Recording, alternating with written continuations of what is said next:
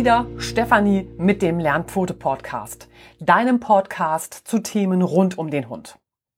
Heute hörst du den zweiten Teil zum Thema Hotspot beim Hund, erkennen, behandeln und vorbeugen.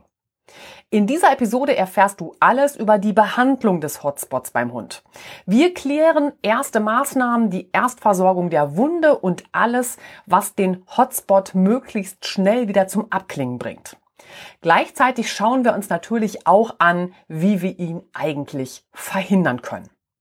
Also, es wird wieder sehr informativ und von daher starten wir in die heutige Folge und schauen auf die Behandlung des Hotspots beim Hund und damit auf die ersten Maßnahmen beim beginnenden Hotspot. Da ist zunächst ganz wichtig ein möglicher Leckschutz. Wenn du bei deinem Hund einen Hotspot entdeckt hast, solltest du sofort mit entsprechenden Maßnahmen beginnen, um deinen Hund bei der Heilung zu unterstützen.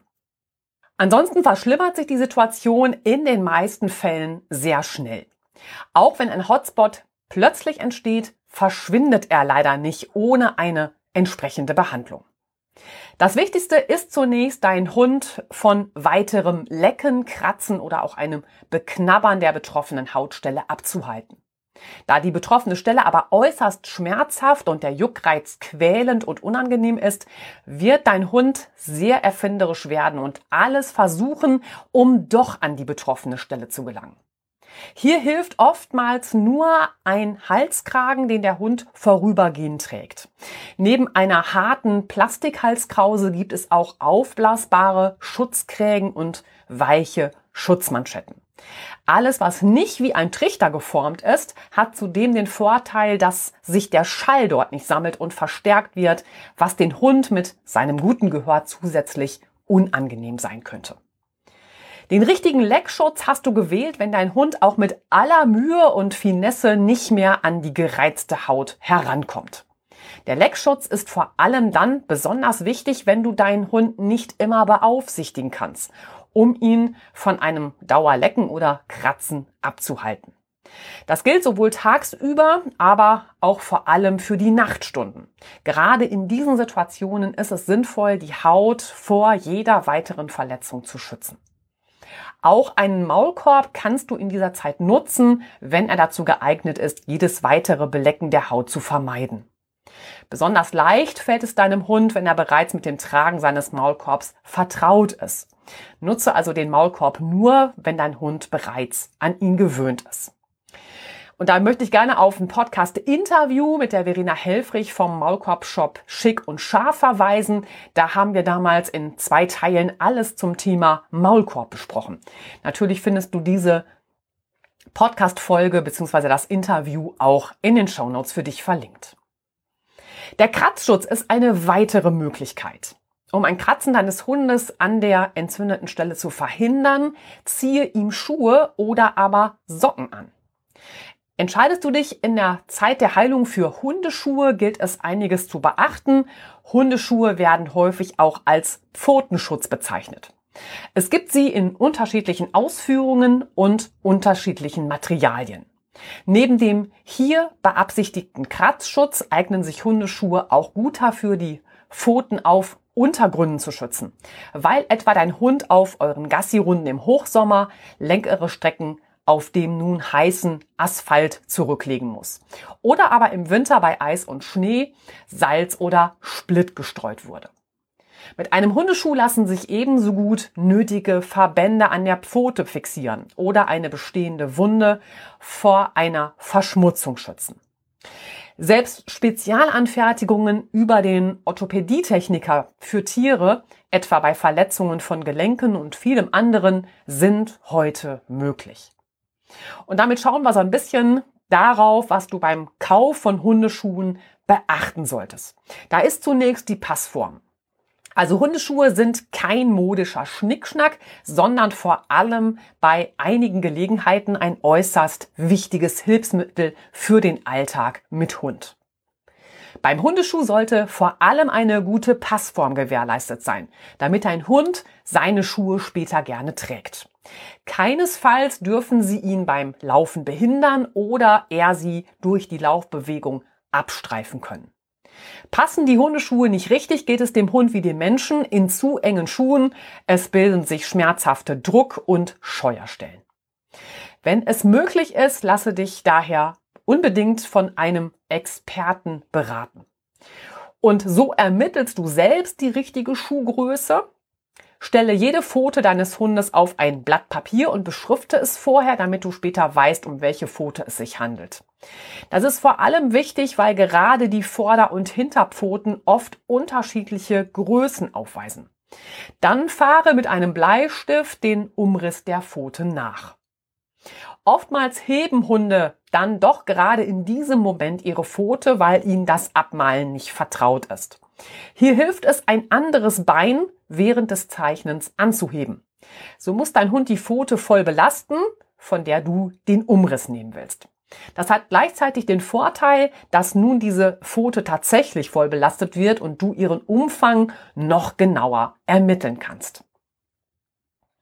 Anschließend kannst du mit einem Lineal einfach die Länge und Breite der gemessenen Pfote abmessen. Das macht es dir in den Größentabellen der einzelnen Hundeschuhfabrikanten leicht, den passenden Schuh für deinen Hund zu finden. Liegt die Pfotenbreite deines Hundes zwischen zwei Größen, wähle den größeren Schuh. Bei einem zu kleineren Hundschuh entstehen zu schnell die schon beschriebenen Druck- und Scheuerstellen. Trotz deiner Wahl muss der Hundeschuh natürlich insgesamt eine gute Passform für die Pfoten deines Hundes haben. Solltest du in Größentabellen auf die Maßeinheit Inch stoßen, kannst du die ermittelten Zentimeter einfach umrechnen. Dabei ist 1 Zentimeter 0,393 Inch. Die Maßeinheit findest du auch im entsprechenden Blogbeitrag, so fällt es dir da leicht, die Sachen für die Größentabellen eventuell umzurechnen. Mit der von dir ermittelten Größe lässt sich zumindest schon einmal eine Vorauswahl treffen. Viele Hunde sind nämlich in Fachgeschäften für Hundebedarf sehr gestresst. Es gibt so viel zu entdecken und es riecht überall so wahnsinnig interessant und gut vorbereitet ersparst du deinem Hund schon im Vorfeld den Stress des vielen Schuhanziehens. Doch nicht nur die Größe ist bei Vorder- und Hinterpfoten unterschiedlich, sondern beide Pfotenpaare brauchen auch vom eigentlichen Schuh her eine unterschiedliche Passform. Ebenso solltest du die Passform des Hundeschuhs so wählen, dass sich an der Daumenkralle deines Hundes keine Druckstellen bilden. Eine Daumenkralle besitzt jeder Hund, das ist eine zusätzliche Kralle an der Vorderpfote. Es gibt auch einige Hunde, die besitzen zusätzlich eine Wolfskralle. Das ist eine zusätzliche Kralle am Hinterlauf. Beide Krallen haben keinen Bodenkontakt. Mit der Daumenkralle und der Wolfskralle bleibt der Hund leicht hängen und reißt sich die Haut ein. Hier muss der Schuh also gut sitzen über einen entsprechenden Klettverschluss und damit eine flexible Einstellung im oberen Bereich kannst du bei vielen Modellen sowohl für genügend Halt als auch für einen bequemen Sitz sorgen. Weiterer Punkt ist das Material. Hundeschuhe werden in einer ganz großen Auswahl an Materialien angeboten. Das ist neben Neopren auch Naturkautschuk, Gummi, Leder, Kunstleder, Softshell, Mylirethan, das wird immer PU abgekürzt und Meshstoff, das ist so ein netzartiges Gewebe und natürlich Vlies. Die Auswahl eines Hundeschuhs und damit seine Oberfläche richtet sich immer nach deinem Anwendungsbereich. Erst hierunter entscheidet sich, ob Material eher weich oder härter sein muss. So kläre zunächst folgende Fragen. Muss der Hundeschuh für einen festen Sitz sorgen oder sollte er besser nachgiebig sein? Braucht es für den Hund eine hohe Rutschfestigkeit? Muss der Hundeschuh wasserabweisend sein? Oder geht es eher um einen bequemen Schutz? Besonders wichtig ist auch, dass das genutzte Material atmungsaktiv ist. Hunde schwitzen an den Pfotenballen. Die sich entwickelnde Feuchtigkeit sollte über das Material nach außen abgegeben werden. Wird kein atmungsaktives Material verarbeitet, staut sich die Nässe im Schuh. Dies kann an den empfindlichen Hundepfoten zu Entzündungen und Pilzinfektionen führen. Gleichzeitig muss der Stoff natürlich auch Feuchtigkeit von außen sicher abhalten, wenn du mit deinem Hund draußen unterwegs sein möchtest. Und es gibt noch die Hundesocken. Hundesocken sind meist aus Baumwolle. Dies macht sie sehr komfortabel und daher eignen sie sich gut für das Tragen innerhalb der Wohnung. Hundesocken sollten allerdings auf ihrer Unterseite eine Anti-Rutschgummierung haben. So minimierst du das Risiko einer Verletzung durch ungenügenden Halt, sowohl beim Laufen als auch beim Aufstehen deines Hundes. Außerdem gibt es auch sogenannte Schutzsocken, die ganz aus Silikon sind. Sie werden vollständig über die Hundepfote gezogen und halten so Verbände sauber und trocken.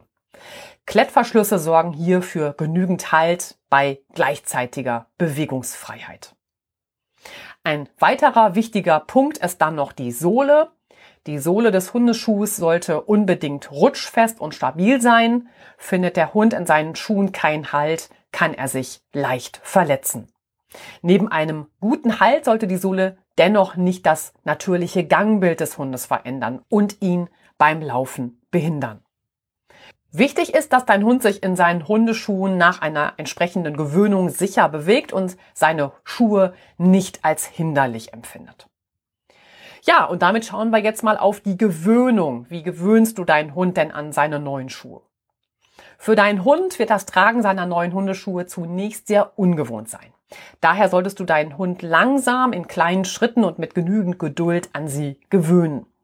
Zunächst nimm dir Zeit und ziehe deinem Hund die Schuhe an. Belohne deinen Hund, während du ihm die einzelnen Schuhe anziehst. Anschließend lasse ihn in der Wohnung einige Zeit mit ihnen herumlaufen. Dein Hund gewöhnt sich schnell an die noch ungewohnten Schuhe, wenn er sich mit ihnen zunächst in seiner vertrauten Umgebung bewegt. Lenke ihn in der Wohnung mit etwas ab, was ihm Freude macht. Vielleicht kann er Leckerchen suchen oder mit dir ein kurzes Spiel machen. Nach einigen Minuten ziehst du ihm seine Schuhe wieder aus. Lob ihn, weil er so fein mitgemacht hat. Dieses Schuhtragetraining mache mehrmals am Tag für einige Minuten, bis dein Hund verstanden hat, wie es sich anfühlt, Schuhe zu tragen. Dann kannst du seine Tragezeit in der Wohnung verlängern. Und da Hundeschuhe auch in der Herbst- und Winterzeit nützliche Begleiter sind, bietet es sich hier an, bereits im Spätsommer mit einem Schuhtraining zu beginnen. Dann hat dein Hund entsprechend viel Zeit, sich an seine Hundeschuhe zu gewöhnen und ihr startet entspannt in die nasskalte Jahreszeit. Denn hat sich dein Hund erstmal an das Laufen mit Schuhen in der Wohnung gewöhnt, kann er sie anschließend ohne Probleme auch draußen tragen. Für die Herbst- oder Winterzeit bieten sich übrigens Schuhe mit reflektierenden Materialien an, die hell werden, wenn eine Lichtquelle auf sie trifft. Das erhöht zusätzlich eure Sicherheit auf den Spaziergängen. Mit all diesen Maßnahmen von Leck- und Kratzschutz hilfst du deinem Hund, dass die entstandene Hautinfektion abklingen kann. Gleichzeitig ist nicht nur wichtig, dass die betroffene Hautstelle vom Hund nicht weiter gereizt wird, sondern über die Maßnahmen verhinderst du auch, dass über das Belecken neue Bakterien in das Hautareal eindringen. Und damit kommen wir jetzt zur Erstversorgung der Wunde. Ist der Hotspot noch oberflächlich und das Hautareal nicht mit Bakterien oder Pilzen infiziert, kannst du sie zunächst selbst versorgen. Bei einer oberflächlichen Entzündung der Haut sind meist nur einzelne und gleichzeitig scharf begrenzte Hautareale betroffen. Befreie daher die Haut um den Hotspot herum vom Fell. Nur so kommt Luft an die Haut heran und die betroffene Hautstelle kann abtrocknen. Denn die verursachenden Bakterien vermehren sich besonders stark in einer sauerstoffarmen Umgebung. Um das Fell zu entfernen, nutze eine Schere oder eine Schermaschine. Hilfreich ist es sicher, wenn dich eine weitere Person unterstützt und deinen Hund beruhigt, aber eben auch festhält.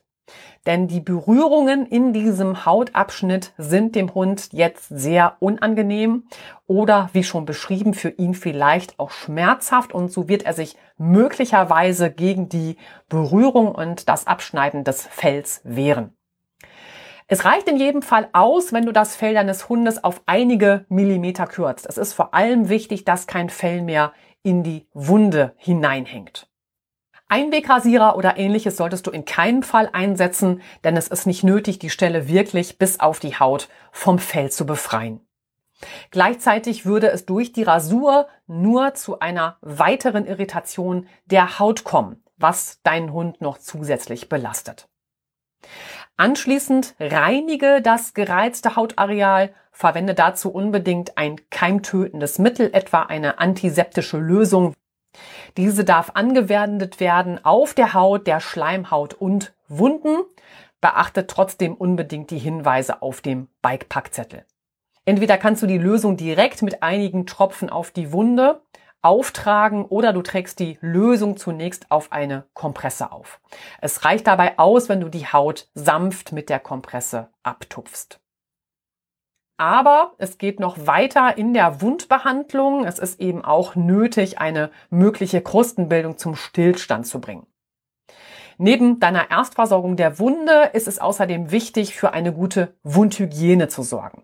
Neben dem großzügigen Entfernen des Hundefells rund um das betroffene Hautareal solltest du den Hotspot auch von bereits bestehenden Verkrustungen befreien. Nutze dafür eine isotonische Kochsalzlösung. Diese gibt es in der Flasche, in der Apotheke, aber auch in Flaschen zum Abspülen und Benetzen von Kontaktlinsen. Mit Hilfe einer solchen Kochsalzlösung trennst du nun zunächst vorsichtig das verklebte Fell und die Krusten. Dafür durchtränkst und spülst du die betroffene Stelle des Hotspots mit der isotonischen Kochsalzlösung. Dadurch lockern und lösen sich schon bestehende Krusten. Das ist wichtig. So verhinderst du eine Verbreitung von Bakterien, die sich bereits unter der Kruste angesiedelt haben. Nachdem du den Hotspot nun entsprechend vorbereitet hast, solltest du die angegriffene Haut jetzt mehrmals am Tag abwaschen. Dazu kannst du dreiprozentiges Wasserstoffperoxid aus der Apotheke verwenden. Aber auch eine sanfte Reinigungslösung, die du aus Wasser mit etwas Kaisernatron selbst anrührst oder eine Waschlauge, die du aus Wasser und Kernseife selbst herstellst, kannst du gegen eine weitere Krustenbildung nutzen.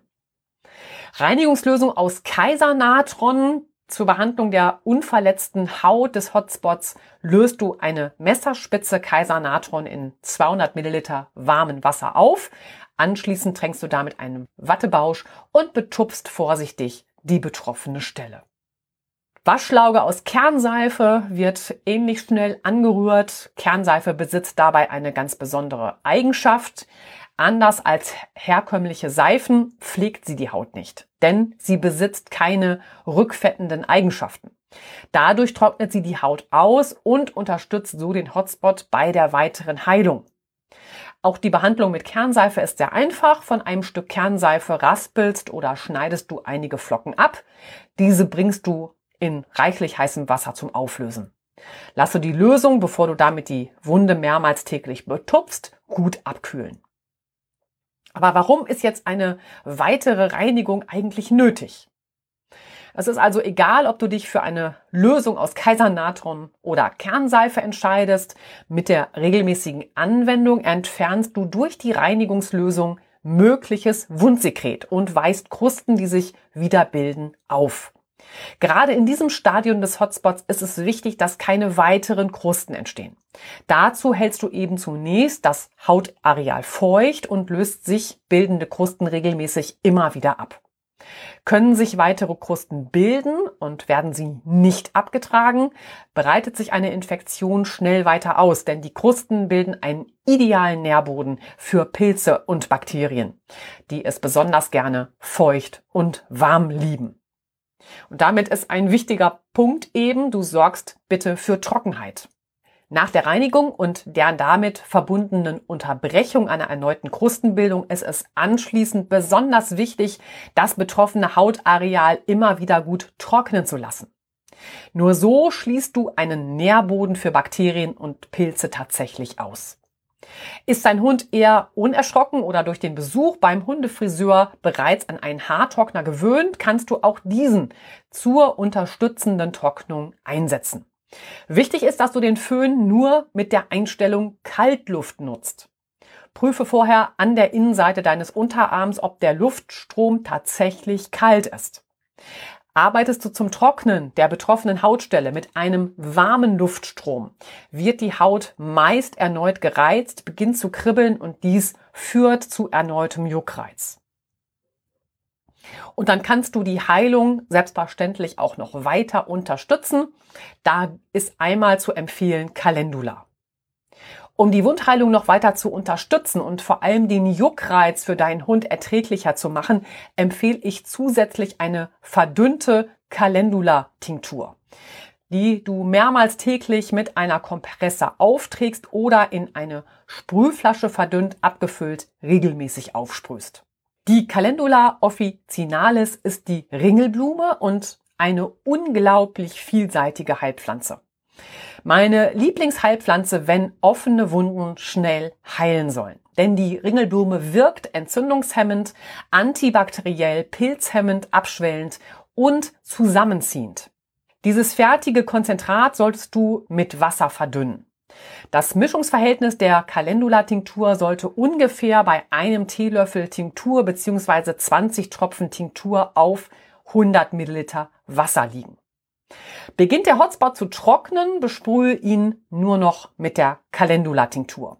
So unterstützt du weiterhin die Heilung und linderst zusätzlich den oft unerträglichen Juckreiz. Zweites, was ich dir empfehle, ist Aloe Vera, die Wüstenlilie. Die Aloe gehört zur Familie der Liliengewächse, die in subtropischen und tropischen Gebieten ebenso wie in Südeuropa wächst. Ihre über 150 Inhaltsstoffe sorgen für eine intensiv schützende und pflegende Wirkung.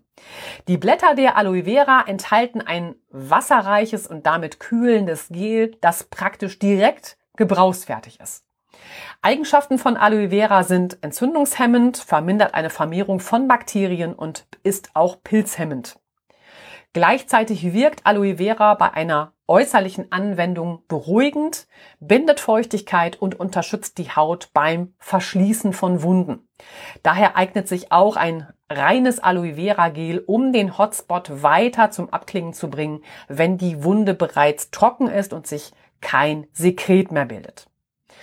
Trage das Aloe Vera Gel erst dann dünn auf das Hautareal auf, nachdem du die Hautstelle mit der Calendula Tinktur behandelt hast und das Ganze wieder getrocknet ist. Und das dritte, was ich dir gerne mitgeben möchte, ist die Propolis-Tinktur. Auch das Bienenkit Harz Propolis eignet sich, den Hotspot zum Abklingen zu bringen.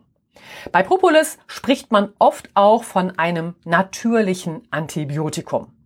Denn es dient den Bienen sowohl als Baustoff zur Stabilisierung der Waben, gleichzeitig aber auch als Schutz vor Krankheitserregern. Denn ein Bienenstock ist besonders gefährdet. In ihm lebt ein großes Bienenvolk, was für eine hohe Temperatur und eine erhöhte Luftfeuchtigkeit sorgt.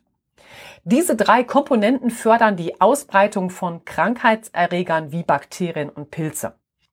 Doch der goldene Kitharz Propolis schützt das Bienenvolk davor.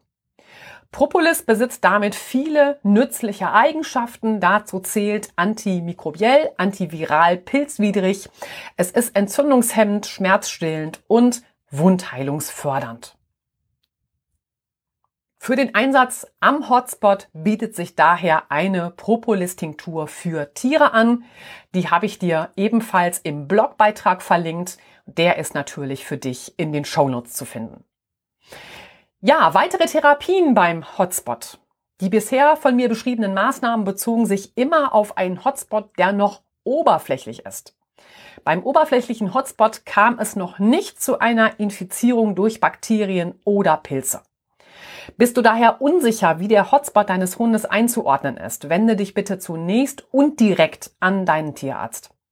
Ziehe deinen behandelnden Tierarzt bitte auch sofort hinzu, wenn sich der Hotspot bei deinem Hund weiter ausbreitet oder du den Eindruck hast, eine Verschlechterung tritt ein. Stellst du deinen Hund beim Tierarzt vor, wird er sich zunächst die betroffenen Hautstellen genau ansehen. Ist es noch nicht geschehen, wird er sie vom Fell befreien, um das Ausmaß tatsächlich beurteilen zu können. Hat dein Hund durch den Hotspot starke Schmerzen, kann es notwendig sein, ihm eine kurze Betäubung zu geben, um ihn nicht durch die nötige, aber für den Hund eben sehr belastende Behandlung zusätzlich zu stressen. Anschließend wird auch vom Tierarzt die Wunde zunächst gesäubert. Ist eine Infektion schon fortgeschritten, hat sich also der Hotspot ausgebreitet und die Haut stark entzündet, wird dir dein Tierarzt eine regelmäßige Wundsäuberung erklären und anraten und zusätzlich allerdings auch ein orales Antibiotikum verorten. Mit allen Maßnahmen, die du einleitest und nutzt, soll das Abklingen des Hotspots erreicht werden. Manchmal ist dazu eben auch eine Antibiotikagabe notwendig. Tritt allerdings trotz der Antibiotikagabe keine Verbesserung in der Heilung ein, muss die Therapie intensiviert werden. Das heißt oftmals, dass die Behandlung häufiger durchgeführt werden muss. Doch auch eine bakteriologische Untersuchung mit anschließendem Resistenztest das ist ein Antibiogramm, kann nötig werden. Mit einer genaueren Beurteilung der vorhandenen Keime will man die richtige Unterstützung mit dem entsprechenden Antibiotika sicherstellen, um resistente Keime zu verhindern. Für diese bakteriologische Untersuchung wird mit Hilfe einer Spritze oder eines Tupfers eine Probe an der betroffenen Hautstelle genommen. Diese Probe wird vom Tierarzt in ein Labor geschickt und das Labor bebrütet die Proben und kann anschließend eine genaue Angabe über die gefundenen Keime machen. Gleichzeitig prüft das Labor, welche Antibiotika gegen die gefundenen Keime wirksam sind. Sollte bei deinem Hund neben dem Hotspot gleichzeitig auch ein Befall mit Parasiten festgestellt werden oder eine Pilzerkrankung vorliegen, müssen diese gesundheitlichen Probleme natürlich stets mitbehandelt werden. Der Hotspot heilt ab. Meine Empfehlung, weiter geht's. Bei all deinen Bemühungen, den Hotspot zu behandeln und deinen Hund mit den entsprechenden Maßnahmen bei der Heilung zu unterstützen, wirst du schließlich beobachten, dass der Hotspot abheilt. Zu diesem Zeitpunkt ist es wichtig, all deine Bemühungen und die Behandlung noch einige Tage weiterzuführen. Leider ist häufig zu beobachten, dass der Hotspot, der schon im Begriff war, abzuklingen, dann doch wieder erneut aufflammt. Der kritische Nebeneffekt ist dann fatalerweise, dass sich eine weitere bzw. erneute Therapie deutlich schwieriger gestaltet. Daher meine Empfehlung, behandle deinen Hund immer entsprechend lange und führe auch, wenn der Hotspot bereits abklingt, die Behandlung weiterhin mehrmals täglich durch. Hier ist eine Behandlung, die sich bis zu drei Wochen erstreckt, keine Seltenheit. Es braucht also bei der Behandlung eines Hotspots eine Menge Geduld und einen langen Atem. Ja, jetzt haben wir ganz ausführlich darüber gesprochen, was man denn gegen den Hotspot tun kann. Jetzt schauen wir auch noch auf den Punkt, was du bei einem Hotspot unbedingt unterlassen solltest. Und da sind wir bei Puderpasten und Co. Damit der Hotspot überhaupt abheilen kann, muss an die Wunde unbedingt Luft herankommen. Daher kümmert man sich auch im ersten Schritt der Behandlung um die Kürzung des Fells, denn die Bakterien, die einen Hotspot verursachen, vermehren sich besonders stark in einer sauerstoffarmen Umgebung. Genau aus diesem Grunde solltest du unbedingt auch auf ein Auftragen von Salben, Cremes, Pasten oder Puder auf die betroffene Hautstelle verzichten. Dazu zählen Zinksalbe, Bebanthen, Honig, Babypuder. Du verschließt mit solchen Produkten das Hautareal und deckst mit ihnen die Wundestelle völlig ab. So kann die nässende Wunde nicht abtrocknen. Im Gegenteil, du begünstigst damit die Entwicklung einer bakteriellen Entzündung. Gerade beim Hotspot ist es wichtig, nur wässrige Lösungen oder auch dünnflüssige Sprays zu verwenden. Und das bedeutet eben auch das Aus für Verbände und Pflaster. Um möglichst viel Luft an den Hotspot deines Hundes zu lassen, verzichte genau aus diesem Grund auch auf das Anlegen von Verbänden oder das Aufbringen von Pflastern. Die Hautstelle heilt am besten, wenn sie immer wieder an der Luft trocknen kann und du ihr durch die kontinuierliche Behandlung zum Abheilen verhilfst. Auch da heißt es ja zwischen den einzelnen Therapieschritten, das Hautareal muss zunächst wieder abtrocknen. Sollte die Hautstelle dennoch einen Schutz brauchen, etwa weil zum Beispiel bei einer Mehrhundehaltung andere Hunde diesen Hotspot belecken könnten, reicht es oft ein altes T-Shirt, um zu funktionieren. Dabei hängt es natürlich davon ab, wo der Hotspot entstanden ist. Der Hund steckt dann seine Vorderbeine durch die T-Shirt-Arme und seinen Kopf durch den T-Shirt-Ausschnitt. Anschließend versieht man das T-Shirt mit einem Knoten, sodass der Umfang entsprechend dem Hund angepasst wird. So trägt der Hund praktisch einen luftigen Body. Luftig ist hier das Wichtige. Alles, was eng anliegt, etwa ein passgenauer Hundebody oder gar an der empfindlichen Stelle auch noch scheuert und reibt, das läuft der Heilung und Beruhigung des betroffenen Hautareals zuwider. Und damit schauen wir jetzt nochmal auf die Ursachen des Hotspots, die man natürlich unbedingt beheben muss. Denn neben der schnell einsetzenden Behandlung des Hotspots ebenso wie gewissenhaft und häufig durchgeführte Therapiemaßnahmen sollte immer auch der Grund für seine Entstehung herausgefunden werden. Wie schon an anderer Stelle besprochen, können die Gründe für die Entstehung eines Hotspots vielfältig sein.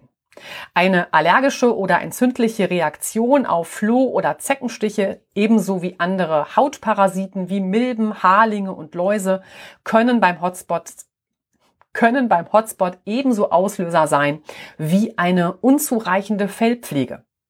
Gleiches gilt für eine Unverträglichkeit gegenüber gewissen Futtermitteln oder auch Medikamenten. Da die Naturheilkunde einen ganzheitlichen Ansatz verfolgt, könnte einem Hotspot neben den schon bekannten Ursachen und Auslösern auch eine Überlastung des Stoffwechsels zugrunde liegen. Ist die Ursache nicht beseitigt, kann es immer wieder zur Entstehung eines Hotspots kommen, was für den Hund immer wieder schmerzhafte Folgen hat. Ja, wie können wir denn jetzt vorbeugen? Neben den richtigen und umgehenden Behandlungen eines Hotspots ist es wichtig, dass du weißt, wie du ihn in Zukunft bei deinem Hund vermeiden kannst, damit ein Hotspot nach Möglichkeit nicht wieder entsteht. Gerade nach euren gemeinsamen Spaziergängen im Wald oder durch Wiesen ist es daher wichtig, dass du danach das Fell deines Hundes nach Parasiten untersuchst.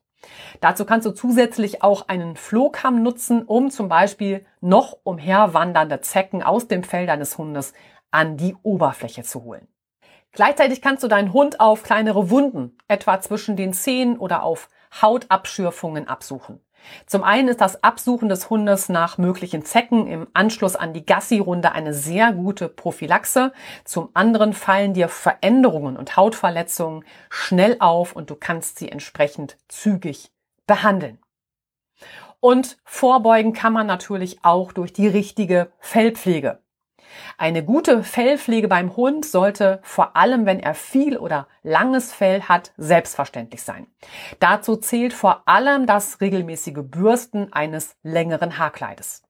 Gerade das Bürsten eines Hundes ist mehr als nur ein reines Auskämmen von Schmutz. Durch ein regelmäßiges Bürsten des Fells beugst du vor allem Knoten und Kletten ebenso wie möglichen Zecken effektiv vor.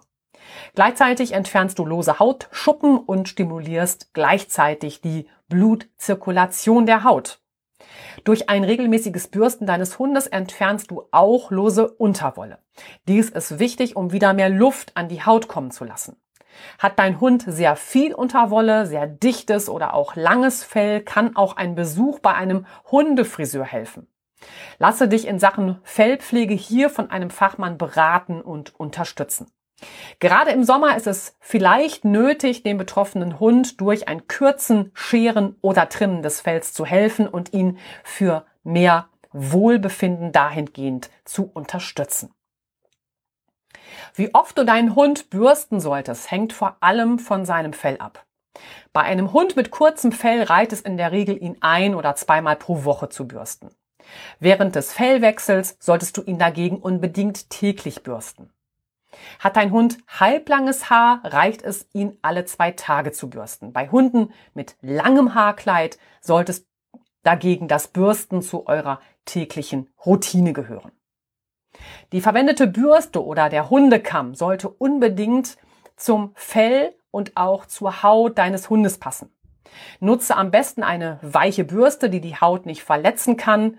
Scharfe Zinken oder spitze Borsten können dagegen versehentlich Entzündungen hervorrufen. Auch hier lasse dich im Zweifelsfall von einem Hundefriseur beraten. Und dann ist oft die Frage oder doch baden. Auf ein häufiges Baden auch mit entsprechenden Shampoos solltest du bei deinem Hund nach Möglichkeit verzichten. Denn durch viel Shampoo wird die nützliche Schutzbarriere der Haut zerstört. Du solltest zum Baden deines Hundes auf jeden Fall ein spezielles Shampoo für Hunde verwenden. Der pH-Wert der Haut von Hunden unterscheidet sich, wie schon beschrieben, von dem der menschlichen Haut. Daher ist es wichtig, wenn du deinen Hund baden musst, ein für ihn besonders sanftes Shampoo auszuwählen, das speziell für Hunde geeignet ist. Und damit kommen wir zu Ungezieferprophylaxe. Gleichzeitig solltest du dir Gedanken machen, wie du deinen Hund gut vor einem möglichen Ungezieferbefall schützt. Lasse dich auch bei diesem Thema von deinem Tierarzt oder deinem Tierheilpraktiker beraten. Es gibt neben dem regelmäßigen Absuchen und Durchkämmen nach jedem Spaziergang viele Möglichkeiten einer guten Floh- und Zeckenprophylaxe. Hier sollte immer individuell geschaut werden, wie sich dein Alltag gestaltet und wie du mit deinem Hund lebst. In der Nähe des Waldrands ist es sicherlich anders zu entscheiden als beim Leben in der Großstadt oder bei einem Urlaub in südliche Regionen. Wichtig ist auch eine Vorbeugung durch Hygiene. Und da sind wir jetzt am ersten Punkt der Kontrolle der Ohren. Die Ohrenkontrolle sollte besonders bei Hunden mit Schlappohren und bei Hunden mit besonders langen Ohren zur täglichen Routine gehören. Hunde mit solchen Ohren sind besonders anfällig für Ohrenkrankheiten. Durch die hängenden Ohren herrscht im Ohr ein ständig feucht warmes Milieu. In diesem Klima fühlen sich Bakterien, aber auch Pilze ausgesprochen wohl und vermehren sich entsprechend schnell. Starker Haarwuchs in den Gehörgängen schützt zwar zum einen vor dem Eindringen möglicher Fremdkörper und auch Schmutz, aber ist etwas einmal ins Ohr gelangt, kann man sich vorstellen, kommt es halt schlecht wieder heraus. Ein wenig helles Ohrenschmalz ist in kleinen Mengen völlig normal. Beim Auftreten von sehr viel Ohrenschmalz oder gar braunem, krümeligen Ohrenschmalz solltest du allerdings eher von einer Ohrenerkrankung ausgehen. Vor allem, wenn die Ohren deines Hundes zusätzlich auch berührungsempfindlich, heiß und rot oder geschwollen sind. Ebenfalls aufmerksam solltest du werden, wenn die Ohren deines Hundes plötzlich unangenehm riechen oder er häufig den Kopf schüttelt. Alles, was deinen Hund an den Ohren stört, wird er über ein starkes und häufiges Kratzen in dieser Region versuchen zu verbessern. Daher entstehen Hotspots im Zusammenhang mit einem Missempfinden in der Ohrregion häufig in den hier angrenzenden Hautarealen bis hin zu den Wangen des Hundes. Die Ohren deines Hundes solltest du maximal einmal pro Woche reinigen. Dazu nutze ein weiches, fusselfreies Tuch, das du mit Babyöl tränkst und damit wischst du das Ohr deines Hundes einfach aus. Werden Ohren zu häufig gesäubert, wird das gesunde Milieu im Ohr empfindlich gestört. Eine Reinigung mit Hilfe von Ohrenstäbchen solltest du deinem Tierarzt überlassen. Zu schnell wird damit das Innere des Ohres verletzt. Achte immer auch auf den Geruch, der von den Ohren eines Hundes ausgeht. Verändert sich hier etwas, wirst du sofort aufmerksam. Zweiter Punkt ist die Kontrolle der Analbeutel. Jeder Hund besitzt zwei Analbeutel, in denen gebildetes Sekret gesammelt wird. Verantwortlich dafür sind Drüsen an den Wänden der Analbeutel. Diese produzieren ein fettiges, talgähnliches, braunes und vor allem stinkendes Sekret. Dieses Analdrüsensekret wird durch den Druck des Schließmuskels auf die Analbeutel mit dem Kot ausgeschieden und überzieht so den Kot des Hundes. So markiert der Hund neben dem wiederholten Absatz von Urin über diese individuellen Duftstoffe des Kots sein Revier. Auch in Situationen, die für den Hund extrem stressig sind, kann es zu einer spontanen und reflexartigen Entleerung der Analbeutel kommen. Dies passiert etwa in plötzlichen und heftigen Schrecksituationen, bei sehr hoher Aufregung und ebenso unter starken Angstsituationen, wie etwa beim Tierarzt. Da auch Probleme an den Analbeuteln beim Hund zu einem Hotspot führen können, ist es wichtig, gerade bei Hunden mit langem Fell regelmäßig die Analregion zu kontrollieren. Hierbei geht es nicht nur um eine optische Kontrolle, ob die Haut in dieser Partie etwa gerötet ist. Noch besser ist es, die Analbeutel deines Hundes abzutasten.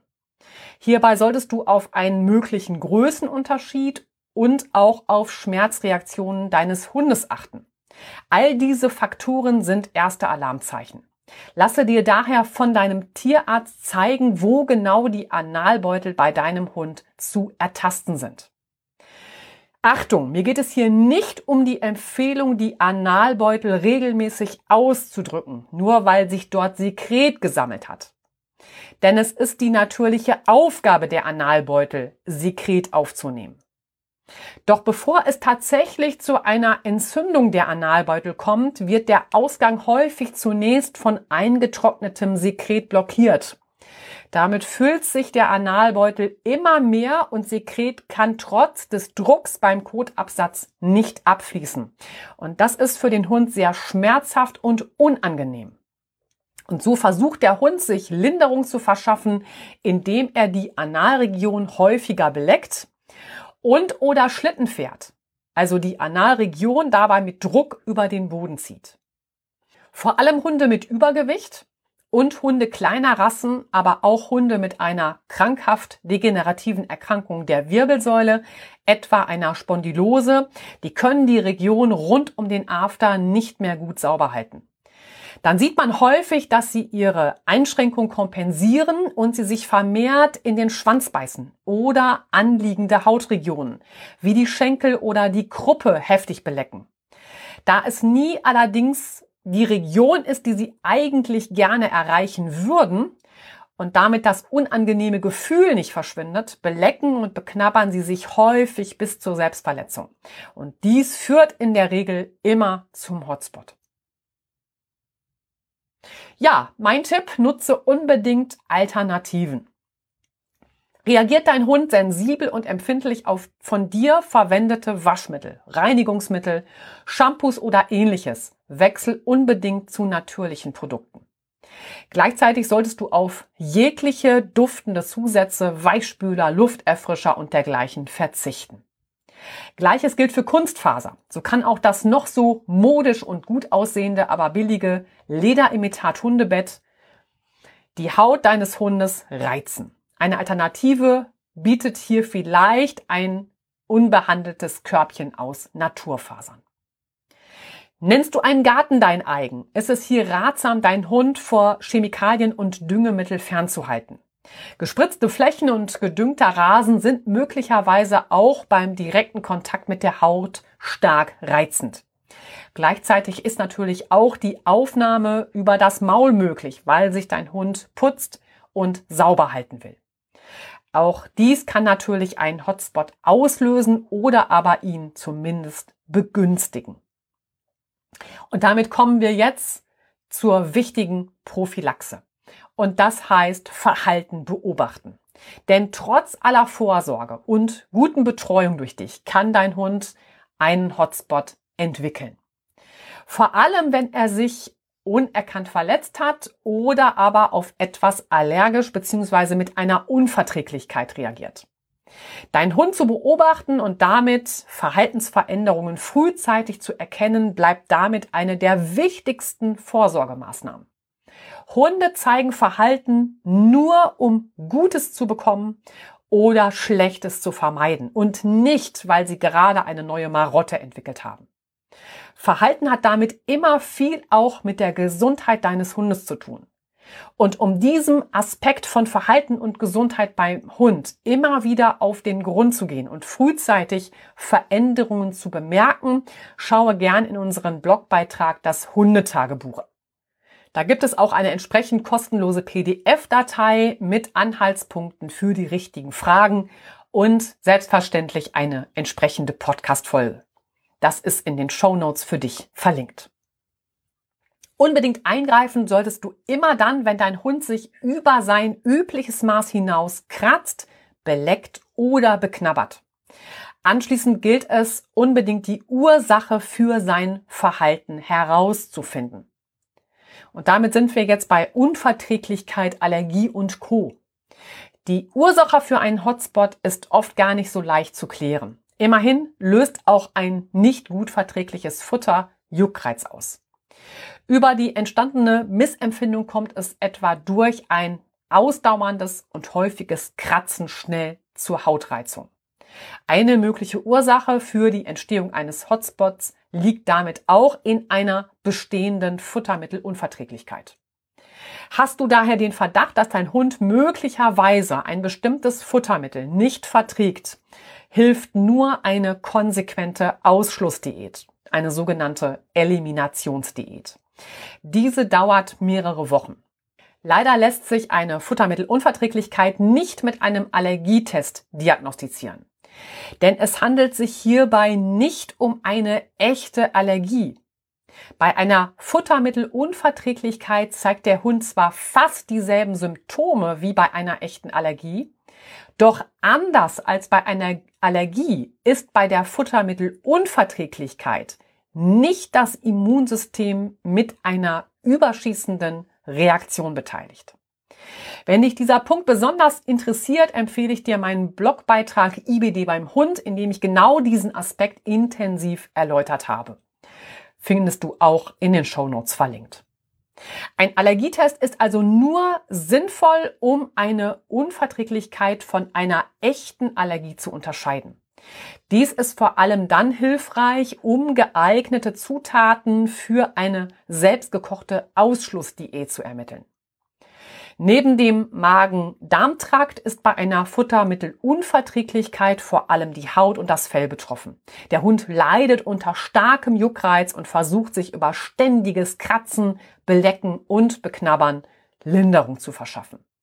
Häufig betroffen sind die Hautareale an den Ohren, den Pfoten, den Achseln, aber auch die Leistenbereiche und das Gebiet rund um den After. Durch das fortwährende Kratzen und Lecken entstehen schnell Hautreizungen, die zu einem Hotspot führen können. Über eine Ausschlussdiät kannst du mögliche Futtermittelunverträglichkeiten bei deinem Hund schließlich ausschließen. Und die Ausschlussdiät, dabei nutzen wir spezielle Futtermittel. Zunächst mache dir Gedanken, welche Fleischsorte, also welche Proteinquelle hat dein Hund bisher noch nie gefressen und mit welcher Kohlenhydratquelle hat er bisher noch keinen Kontakt gehabt. Die Proteinquellen bei der Ausschlussdiät können dann sein Esel, Elch, Fasan, Hirsch, Känguru, Kamel, Kaninchen, Rentier, Strauß und auch immer beliebter Insekten. Kohlenhydratquellen bei der Ausschlussdiät sind dann vielleicht Amaranth, Buchweizen, Hirse, Okra, Pastinake, Quinoa, Süßkartoffeln oder Tapioca. Und nun fütterst du deinen Hund für sechs bis zwölf Wochen mit nur dieser einen von dir ermittelten Fleischsorte, nämlich die, die dein Hund bisher noch nicht kannte. Dazu wählst du eine Kohlenhydratquelle, die dein Hund ebenfalls bisher noch nicht gefressen hat. Und der Hintergrund einer Ausschlussdiät ist folgender. Zunächst geht man davon aus, dass ein Hund nicht auf Futterkomponenten reagiert, zu denen er bisher keinen Kontakt hatte. Denn bis sich eine Unverträglichkeit gegenüber einem Nahrungsbestandteil entwickelt, dauert es eine ganze Weile. Nach dem Einstieg in die Ausschlussdiät wird nun ein neuer Bestandteil gefüttert und man wartet ab, ob sich die Symptome wieder zeigen und zurückkommen. Und so lässt sich genau herausfinden, ob eine Futtermittelunverträglichkeit vorliegt und welche Nahrungsbestandteile deinem Hund die Probleme machen. Dies ist natürlich nur ein grober Überblick zum Thema Ausschlussdiät. Denn es ist auch unter der Ausschlussdiät wichtig, den Hund mit allen wichtigen Nährstoffen zu versorgen, um nicht in eine Mangelernährung zu rutschen. Dies gilt selbstverständlich vor allem für junge Hunde im Wachstum. Lass dich daher bei der Umsetzung einer Ausschlussdiät unbedingt von einem erfahrenen Ernährungsberater begleiten und unterstützen. Ja, und dann ist natürlich immer die Frage im Raum, oder es ist doch eine Futtermittelallergie. Also wie schon beschrieben, gibt es eine ganze Reihe von unerwünschten Reaktionen auf Hundefutter. Neben der schon beschriebenen Futtermittelunverträglichkeit gibt es auch die echte Allergie gegen ein Futter. Auch bei einer bestehenden Allergie auf Hundefutter gibt es eine beträchtliche Anzahl von unerwünschten Reaktionen. Auch bei einer Allergie reichen die Symptome von Durchfall, Erbrechen und Blähungen bis hin zu Juckreiz und entzündeten Hautstellen. Aber anders als bei der Futtermittelunverträglichkeit reagiert bei einer echten Futtermittelallergie hier das Immunsystem des Hundes auf eigentlich harmlose Bestandteile der Nahrung. Häufig reagiert der Hundeorganismus oftmals mit einer heftigen Abwehrreaktion auf bestimmte Eiweiße, also Proteine. Hunde, die eine Allergie gegen Futter haben, zeigen gleichzeitig oft auch Allergien gegen andere Stoffe, etwa Gräser und Pollen, Flohspeichel oder Hausstaubmilben. Und dies macht schon deutlich, wie kompliziert es ist, darunter eine genaue Diagnose zu stellen. Erschwerend kommt hinzu, dass eine tatsächliche Futtermittelallergie beim Hund sehr selten ist. Doch egal, ob es sich nun um eine echte Futtermittelallergie oder nur in Anführungsstrichen um eine Futtermittelunverträglichkeit handelt, du unterstützt deinen Hund zunächst auch beim Verdacht auf eine Allergie über eine Eliminationsdiät von mindestens acht Wochen. Unter dieser strengen Diät sollten die Magen- und Darmprobleme deines Hundes sehr schnell verschwinden und auch der Juckreiz sollte schnell merklich nachlassen. Bis sich allerdings die angegriffene Haut deines Hundes wieder erholt hat, kann es bis drei beziehungsweise vier Wochen dauern. Und dann schauen wir nochmal auf die Futtermilbenallergie. Die hatte ich ja gerade auch schon angesprochen. Also viele Hunde reagieren auf Futtermilben allergisch. Dabei ist der betroffene Hund meist neben den eigentlichen Futtermilben auch gegen Hausstaubmilben allergisch. Das Immunsystem reagiert hier mit einer überschießenden Reaktion sowohl auf die Milben selbst als auch auf den Kot der Milben. Was sind jetzt Futtermilben? Futtermilben werden auch Vorratsmilben genannt und sind sehr kleine Spinnentiere. Mit bloßem Auge sind sie nicht zu erkennen. Futtermilben sind verbreitet und kommen zum Beispiel auch im Hausstaub vor, aber eben auch im Hundefutter. Milben sind dabei sehr widerstandsfähig. Milben sterben erst bei Temperaturen über 60 Grad Celsius, etwa in der Waschmaschine oder beim Nutzen eines Dampfreinigers tatsächlich mit entsprechend heißen Temperaturen ab. Um Milben im Futter abzutöten, hilft nur mehrtägiges Einfrieren des Futters. War das Trockenfutter für deinen Hund mit Milben oder deren Kot verunreinigt, können sich die Futtermilben so nicht weiter vermehren und sterben ab.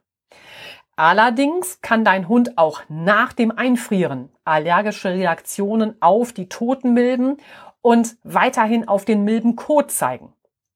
Um seine Symptome zu lindern, wird deinem Hund bei einer Futtermilbenallergie meist nur langfristig der Verzicht auf Trockenfutter helfen. Ja, dann kommen wir jetzt zur Rolle des Immunsystems. Zusammen mit der Leber, den Nieren, der Lunge und dem Darm ist auch die Haut ein wichtiges Entgiftungsorgan. Je belasteter der Hundeorganismus ist, desto weniger schnell kann er zusätzliche Selbstheilungskräfte mobilisieren. Daher sind entstandene Hauterkrankungen vielfach dramatisch in ihrer Ausprägung und ebenso langwierig in ihrer Behandlung. Die Haut des Hundes schützt neben ihrer Aufgabe als Entgiftungsorgan gleichzeitig seine Muskeln, das Skelett ebenso wie seine Organe vor allen Umwelteinflüssen. Meist ist es daher die Haut, die quasi als erstes Organ Symptome einer Erkrankung oder Allergie zeigt. Doch durch das Hundefell ist es schwierig, mögliche Anzeichen einer Hauterkrankung überhaupt und dann noch frühzeitig zu erkennen. Auffällig, und das haben wir ausführlich besprochen, ist es, wenn sich dein Hund übermäßig viel leckt oder kratzt. Probleme mit seiner Haut zeigen sich durch folgende Symptome. Jucken, Trockenheit, Schuppen, Rötungen und ein unangenehmer Geruch. Eine gesunde Hautoberfläche besiedeln von Natur aus eine Vielzahl von Bakterien. Der gesunde Hundeorganismus kommt damit gut zurecht und hält die Bakterien ganz natürlich im Gleichgewicht. Ob ein Hund also zu Hautproblemen neigt, hängt damit auch stark davon ab, in welchem Zustand die Abwehrkräfte seiner Haut sind. Nur ein starkes Immunsystem kann auf Hautreizungen oder leichte und oberflächliche Verletzungen etwa durch ein Kratzen des Hundes angemessen reagieren und genügend Selbstheilungskräfte aktivieren. Gleichzeitig sinkt mit einer starken körpereigenen Abwehr auch die Gefahr, dass dein Hund eine Allergie ausbildet. Bei einer Störung des Hautmilieus können sich Bakterienarten plötzlich vermehren. Genau das passiert durch Belecken und Beknabbern, ausgelöst durch eine leichte Hautreizung und es entsteht ein Hotspot. Auch eine Pilzinfektion ist möglich. Gerade sie muss unbedingt behandelt werden, sonst kannst du davon ausgehen, dass sich die befallene Hautoberfläche vergrößert. Gleichzeitig kann der Erreger auch auf andere Körperregionen übergreifen. Außerdem fördert ein Hautpilz Bakterien, die sich dann zusätzlich auf der geschädigten Haut ansiedeln. In so einem Fall spricht man von einer Superinfektion. Entsprechend langwierig ist ihre Behandlung. Ja, damit ist wichtig, dass wir auf die Unterstützung des Immunsystems schauen. Eine Hauterkrankung bei deinem Hund kannst du daher am ehesten verhindern, indem du für eine möglichst gesunde Haut sorgst. Seine Gesundheit förderst du dabei vor allem auch von innen. Was braucht der Hund jetzt eigentlich? Das ist ausreichend Schlaf, gesunde Ernährung, wenig Stress, genug Bewegung. Kommt dir das bekannt vor? Ja, es sind eigentlich die gleichen Komponenten, die der Mensch für einen gesunden Lifestyle braucht. Und ausreichend Hundeschlaf ist auch eine ganz wichtige gesundheitliche Komponente. Dabei ist das Schlafbedürfnis von Hunden sehr viel höher als bei uns Menschen. Die Aktivitätsverteilung frei lebender, also verwilderter Haushunde wurde an verschiedenen Stellen in Italien bestimmt.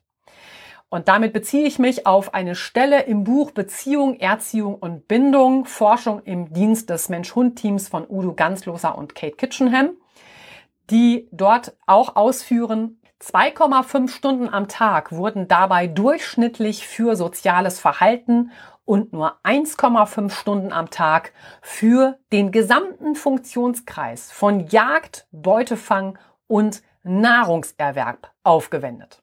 Zu den 2,5 Stunden sozialen Verhaltens gehörten eben Spielen, Gruppenkuscheln, soziale Körperpflege und andere dem Miteinander gewidmete Tätigkeiten. 50 bis 70 Prozent der 24 Stunden wurden schlafend verbracht. Von den Wachstunden wiederum war nochmals die Hälfte wachsames Herumliegen also aufmerksames Beobachten ohne besondere Aktion. Zitat Ende. Das bedeutet für einen erwachsenen Hund 17 Stunden Schlaf am Tag und weitere drei bis vier Stunden zusätzliches entspanntes Liegen. Für Welpen und Senioren sind es sogar noch mehr Stunden des Schlafens und der Ruhe. Somit sind ein 20-stündiges Schlafbedürfnis für einen Hund nichts Außergewöhnliches. Hunde, die weniger als 18 Stunden pro Tag schlafen oder zumindest wie beschrieben ruhen, haben einen deutlich erhöhten Stresspegel. Der Schlafmangel ist für den Hund ein sehr belastender und zusätzlich stressender Zustand und da bildet dein Hund keine Ausnahme. Auch wenn sich das Verhalten deines Hundes in eurem Alltag vielleicht anders darstellt. Hunde haben kein Gefühl dafür, wann es genug ist und wann sie schlafen müssen. Dies müssen wir ihnen beibringen, weil es ihr Bedürfnis ist. An dieser Stelle braucht der Hund unsere Hilfe, damit er die nötige und für ihn so überaus wichtige Ruhe und ausreichend Schlaf erhält. Unzureichender Schlaf greift extrem in den körperlichen Regenerationsprozess und damit auch auf das Verhalten des Hundes ein.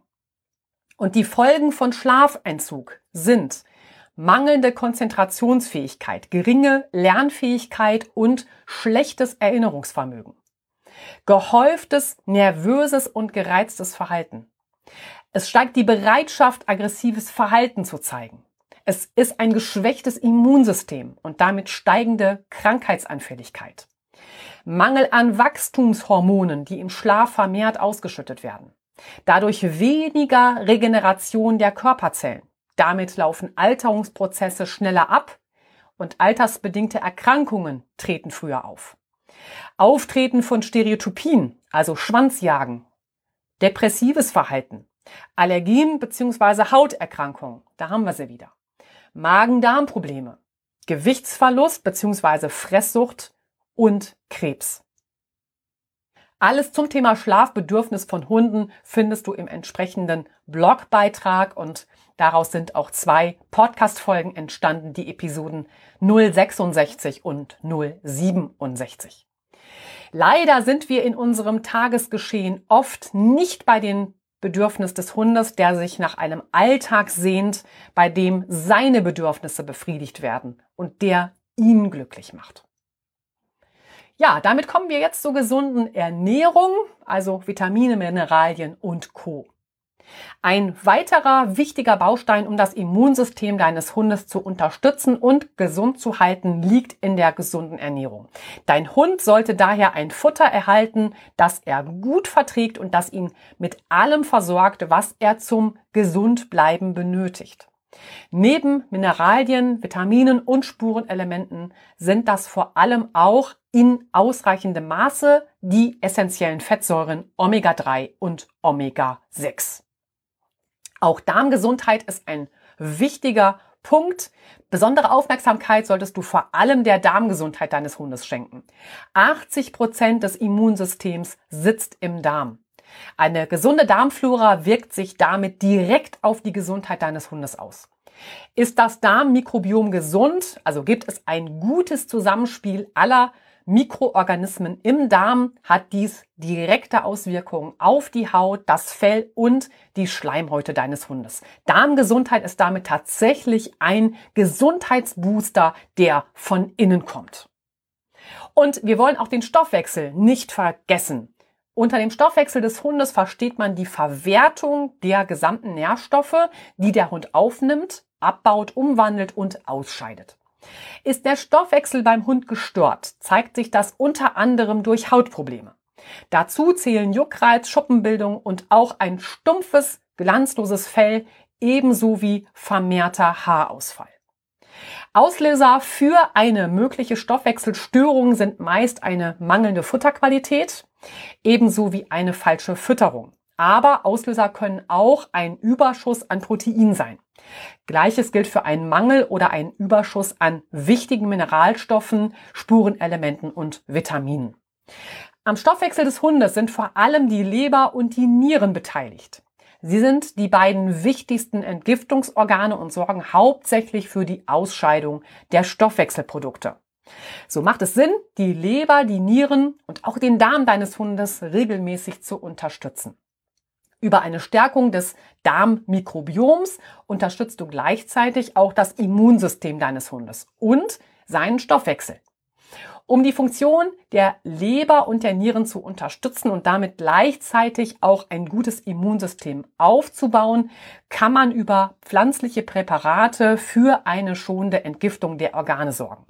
Damit sind wir beim letzten Punkt der heutigen Folge angelangt und schauen auf die Alleskönner, nämlich Kräuter. Gerade Kräuter enthalten wertvolle Mineralien, Vitamine und Spurenelemente. Ist der Hundeorganismus mit ihnen ausreichend versorgt, wird gleichzeitig der gesamte Stoffwechsel deines Hundes aktiviert.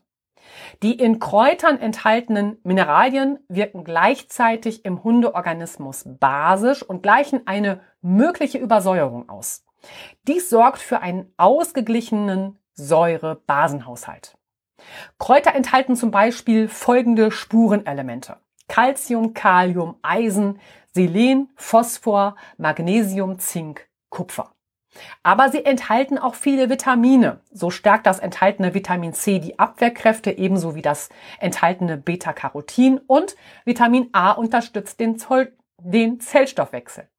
Viele Kräuter enthalten auch Kieselsäure. Sie sorgt für schnell wachsende Zellen von Haut, Fell und Krallen, denn sie ist ein wichtiger Nähr- und Aufbaustoff.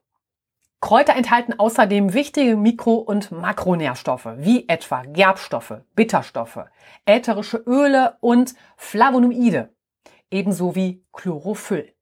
Bei all den vielen positiven Eigenschaften von Kräutern sollten sie dennoch nicht dauerhaft in der Fütterung zum Einsatz kommen. Sinnvoller ist es, sie deinem Hund kurmäßig mit seinem Futter anzubieten.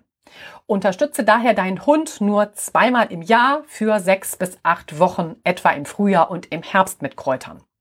Bei der Unterstützung deines Hundes durch Kräuter solltest du vor allem großen Wert auf eine entsprechend gute Qualität legen. Eine gute Qualität entsteht nicht nur durch eine schonende Verarbeitung. Sie beginnt bereits mit dem Boden, auf dem die Pflanze gedeihen soll, dem Licht, unter dem sie wächst, dem Dünger, den sie erhält und den Giften, auch aus der Umwelt, mit denen sie in Kontakt kommt. Bei der Unterstützung mit Kräutern sollte nicht nur die individuelle Situation deines Hundes berücksichtigt werden, sondern selbstverständlich auch immer weitere Faktoren, wie etwa eine bestehende Grunderkrankung mit in die Auswahl und Zusammenstellung einbezogen werden. Ein gesundes Hautmilieu senkt in jedem Fall das Risiko, dass dein Hund einen Hotspot entwickelt und daher ist es absolut sinnvoll, Leber und Nieren ab und zu zu unterstützen und zu entlasten. Achte bei der Fütterung deines Hundes daher insgesamt auf hochwertige Zutaten und natürliche Vitamine und Spurenelemente. Chemische Zusatzstoffe haben in einer gesunden Ernährung nichts verloren. Für die Behandlung eines Hotspots bieten sich noch viele weitere Möglichkeiten und Alternativen an, die nicht abschließend in diesem Beitrag dargelegt werden können. Wenn ich dich unterstützen oder beraten soll, dann melde dich gerne bei mir und schreibe eine Mail an lernpfote.web.de. Ja, damit sind wir am Ende der heutigen Folge angelangt und damit fasse ich dir den Inhalt der heutigen Folge gerne noch einmal zusammen. Wir sind eingestiegen mit den ersten Maßnahmen beim beginnenden Hotspot und das war neben dem Leckschutz auch ein Kratzschutz. Es ging weiter mit der Erstversorgung der Wunde, wenn das Hautareal noch nicht von Bakterien oder mit Pilzen infiziert ist. Zu diesem Zeitpunkt ist der Hotspot also noch oberflächlich. Dann habe ich dir die weitere Wundbehandlung erläutert, wo es vor allem um ein Aufhalten der Krustenbildung ging. Anschließend haben wir die Frage geklärt, wie du die Heilung weiter unterstützen kannst. Da habe ich dir die Calendula Essenz, Aloe Vera und die Propolis-Tinktur näher erläutert. Anschließend habe ich dir erläutert, was zu tun ist, wenn der Hotspot nicht mehr nur oberflächlich ist und sich weiter ausbreitet, denn dann ist der Gang zum Tierarzt unerlässlich. Ein wichtiger Punkt war anschließend, was man beim Hotspot unbedingt unterlassen sollte denn es gilt eben schon einiges zu beachten, damit er tatsächlich abheilt. Gleichzeitig haben wir noch einmal auf die möglichen Ursachen geschaut, die einen Hotspot auslösen können, weil ich diese natürlich unbedingt beheben muss, weil du sonst Gefahr läufst, dass der Hotspot immer wieder ausbricht und dein Hund keine Ruhe bekommt. Dann gab es noch die große Rubrik, wie kannst du einem Hotspot vorbeugen? Dort haben wir intensiv auf die Fellpflege, Ungezieferprophylaxe und vorbeugende Hygiene und ganz wichtig eben auch Verhalten deines Hundes regelmäßig zu beobachten und tatsächlich auch zum Vergleich schriftlich im Hundetagebuch festzuhalten. Zum Schluss ging es dann um Unverträglichkeit, Allergie und Co. Gerade bei Hauterkrankungen ein wichtiger Aspekt, bevor ich dir in diesem Zuge auch grundlegende Punkte zur Unterstützung des Immunsystems erläutert habe. Und das ist natürlich eben ausreichend Schlaf, die gesunde Ernährung und die Darmgesundheit, das A und O. Damit bleibt erst einmal festzuhalten, auch wenn der Hotspot lediglich ein Symptom und keine eigenständige Erkrankung ist, gilt es zunächst immer ihn gut zu behandeln und ausheilen zu lassen. Denn ein Hotspot ist für den betroffenen Hund äußerst unangenehm und je nach fortgeschrittenem Stadium schmerzhaft. Doch den Hotspot nur erfolgreich zu behandeln reicht längst nicht aus. Gleichzeitig ist es ebenso wichtig, die Ursachen für seine Entstehung zu finden und dauerhaft zu beseitigen. Nur so lässt sich ein erneutes Aufflammen oder ein nochmaliges Auftreten des Hotspots tatsächlich verhindern. Jetzt sage ich danke für dein Ohr und danke für deine Zeit. Wenn du mir eine Freude machst, dann bewerte uns auf iTunes beziehungsweise auf Spotify mit fünf Sternen. Würde ich mich riesig drüber freuen. Mach es weiterhin gut und bleib mit deinem Hund vor allem gesund. Wir hören uns beim nächsten Mal heute in 14 Tagen wieder. Ich freue mich auf dich. Deine Stefanie.